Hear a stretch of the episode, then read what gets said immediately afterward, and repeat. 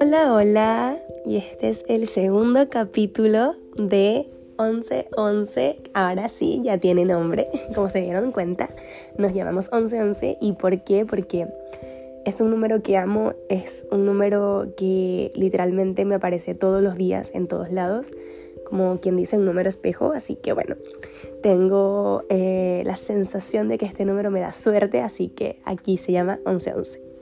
Y bueno, este capítulo se llama Miedo a empezar porque literalmente es lo que sentía antes de grabar este podcast o antes de partir. Era un miedo a empezar absurdo que no me... No sé, no, no me dejaba como lo pensaba, sobrepensaba mucho si hacerlo, si no hacerlo, si me iba a ir bien, si me iba a ir mal. La verdad, hasta hoy no sé si me va a ir bien. La verdad, yo sé que sí, lo manifiesto, pero nada hay que perder más que em, el miedo y es lo único que hay que dejar atrás. Y, es interesante porque mm, siempre empezamos de alguna u otra forma. Yo cuando llegué a Chile con solo 18 años y literalmente con una maleta de las más pequeñas que hay, estaba demasiado aterrada, aterrada de la vida.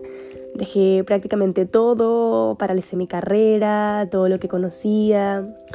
Y por un viaje que no sabía ni siquiera cuánto tiempo iba a estar acá, em, me vine a Chile, no tenía ni idea de cómo era este país, no tenía, no sabía cómo hablaban. La verdad fue una elección un poco apresurada por todo lo que es como situación país para los que no son de Venezuela, eh, la situación eh, política por la que pasa mi país nos hizo tomar decisiones un poco apresuradas, pero bueno, no me arrepiento porque ha sido de las mejores decisiones que he tomado en mi vida.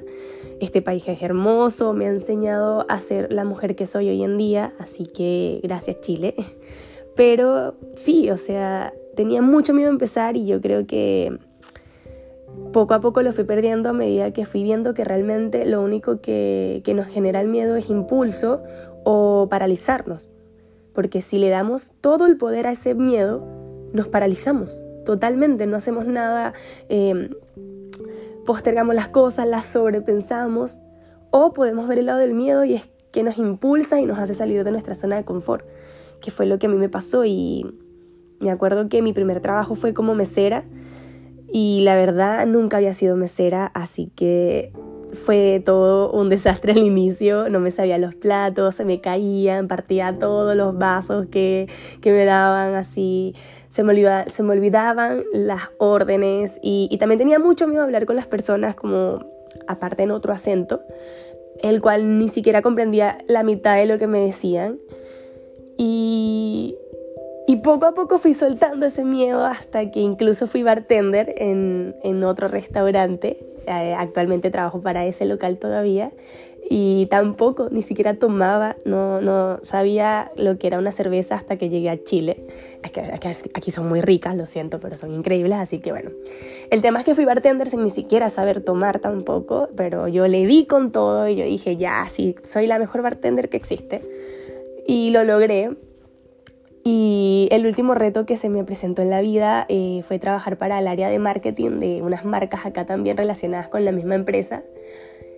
Y la verdad, aterrada lo hice porque siempre trato de buscar la forma de salir de mi zona de confort, trato siempre de, de aprender algo nuevo y, y, que realmente el miedo no me paralice y que realmente, realmente el miedo no sea para mí un obstáculo porque me he dado cuenta que lo único que hace es hacernos, hacernos perder mucho tiempo y, y, la vida es hoy, la vida se acaba mañana, literalmente, o sea, tengo este dicho medio tétrico que pienso que, o sea, mañana literalmente podemos morirnos y, y habernos quedado con las ganas de hacer las cosas y, no tiene ni un sentido.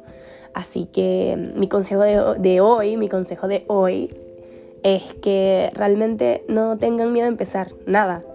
Y tampoco tengan miedo a empezar de cero para nada. Realmente los cambios y, los inicios siempre, siempre, siempre, siempre, siempre son para algo muy, muy bueno. Así que bueno, este episodio fue un poquito largo, espero les haya gustado, pero espero los otros hacerlos más cortos y unos larguitos y así vamos. Así que yo les dije que hablaba mucho, así que no se hagan los sorprendidos. Muchas gracias por escucharme. Hasta luego. Que tengan un lindo, lindo día.